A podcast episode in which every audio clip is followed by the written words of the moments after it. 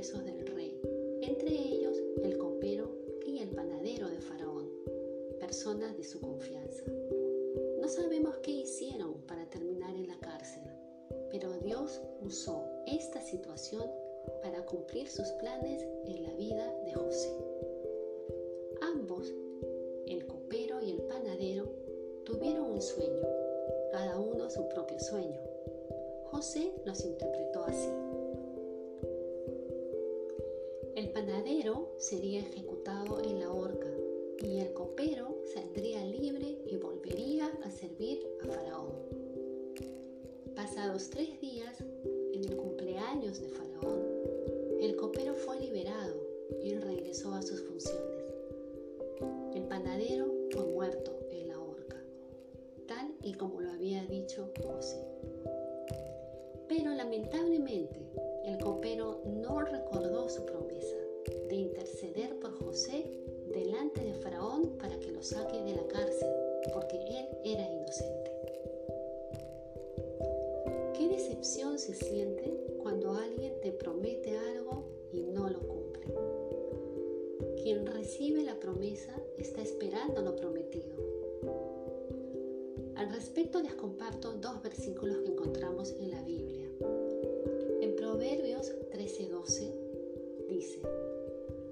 esperanza que se demora es tormento del corazón, pero árbol de vida es el deseo cumplido.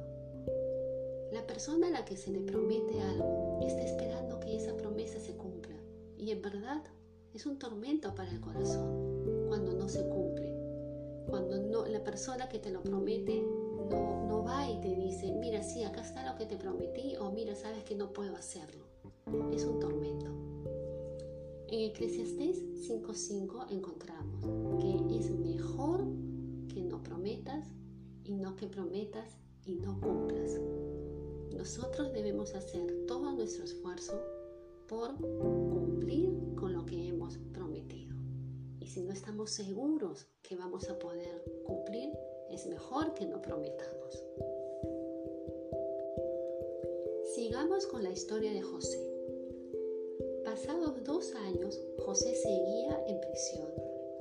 Sucedió que en una misma noche Faraón tuvo dos sueños que le despertaron y agitaron su espíritu.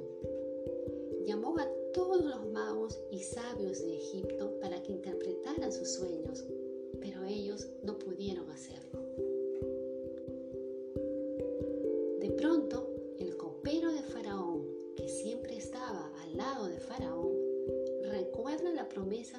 A José. Le comenta a Faraón de él y de cómo José interpretó su sueño y el del panadero, y cómo ambos sueños se cumplieron. Y se cumplieron tal y como lo había dicho José.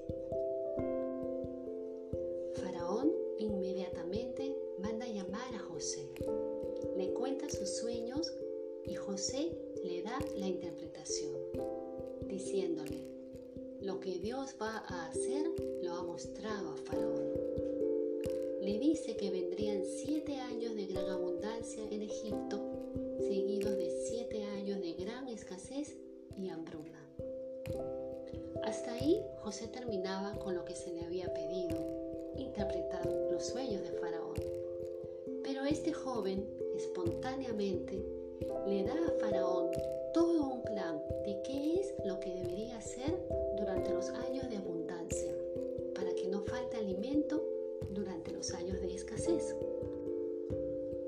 Imagínense la escena, un esclavo y presidiario diciéndole a Faraón, el dios de Egipto, porque era considerado un dios, diciéndole a él lo que debía hacer. Esto le hubiera podido costar la vida, pero sabemos que Dios estaba con José, cumpliendo sus propósitos tanto en su vida como en la de Faraón y el país de Egipto.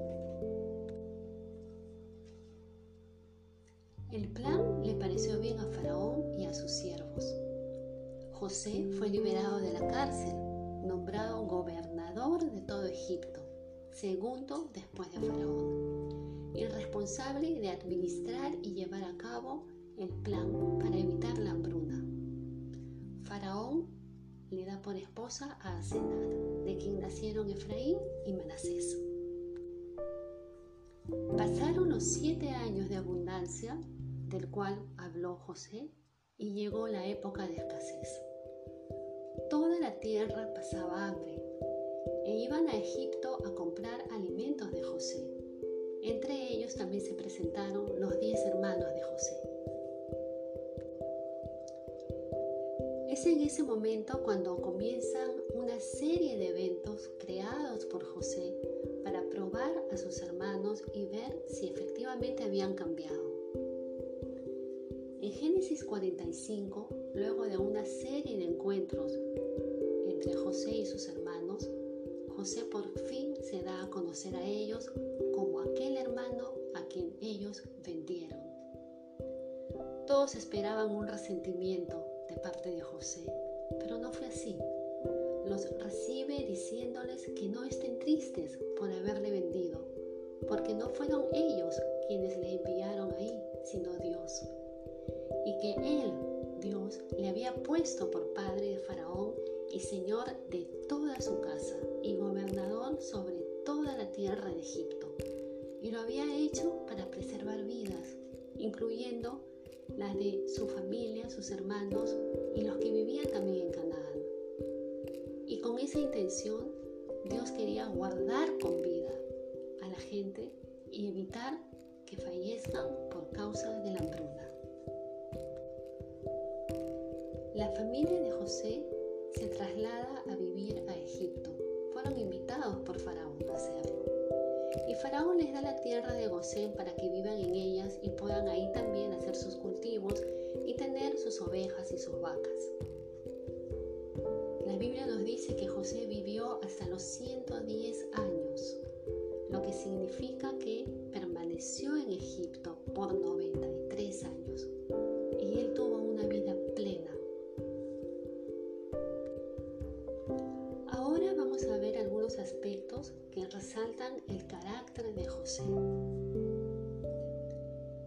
José. Se preparó para ir a ver a Faraón cuando Faraón lo llamó.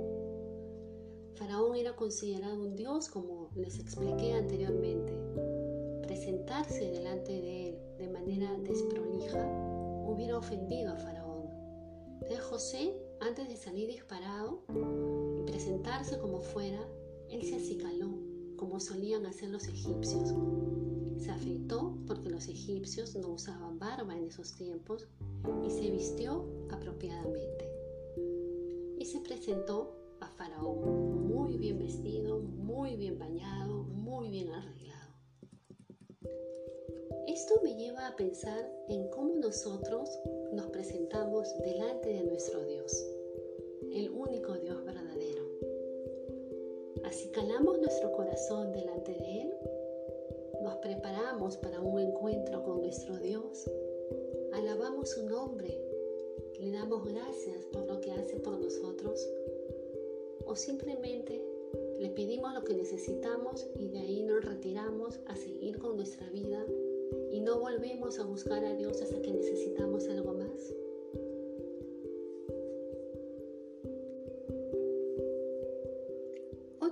característica que encontramos en José es que él pone a Dios primero.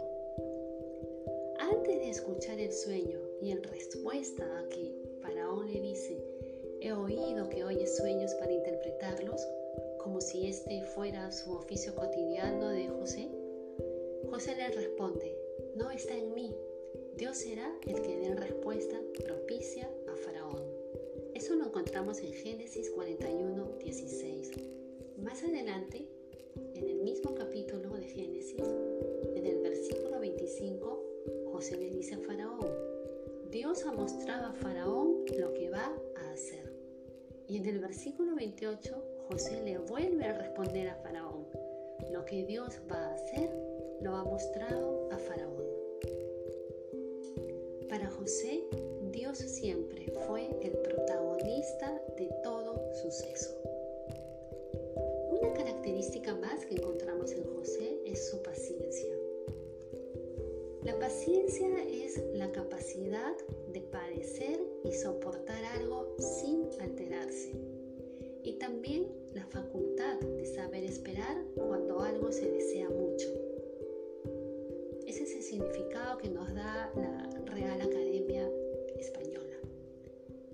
José soportó muchas desgracias sin alterarse y supo esperar en Dios y lo que Él le había mostrado en sueños que haría.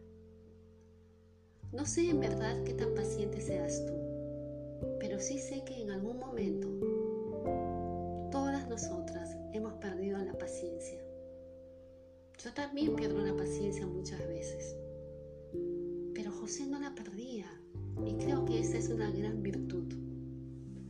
En la carta a los romanos, versículos 5, 1 al 5, el apóstol Pablo nos dice en los primeros versículos que no solo nos alegremos en la salvación de Dios, sino que también nos alegremos en los sufrimientos, porque sabemos que el sufrimiento nos da firmeza para soportar.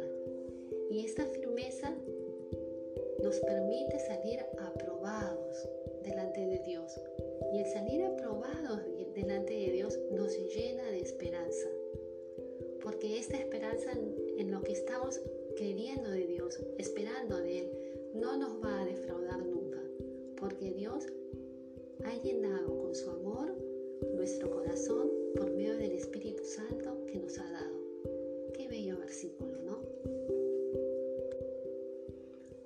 Característica de José fue la sabiduría que Dios le dio para organizar los alimentos y evitar la hambruna en Egipto, porque en Egipto era de donde estaban saliendo todos los alimentos para el resto de los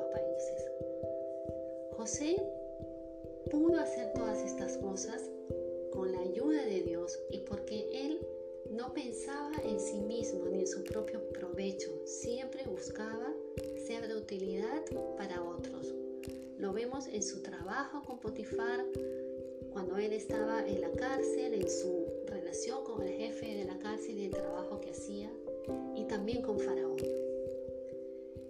Este versículo creo que refleja en verdad quién era José. En Filipenses 2.4 dice, no mirando cada uno por lo suyo propio, sino cada cual también por lo de los otros. Y esta fue una gran característica que José tenía.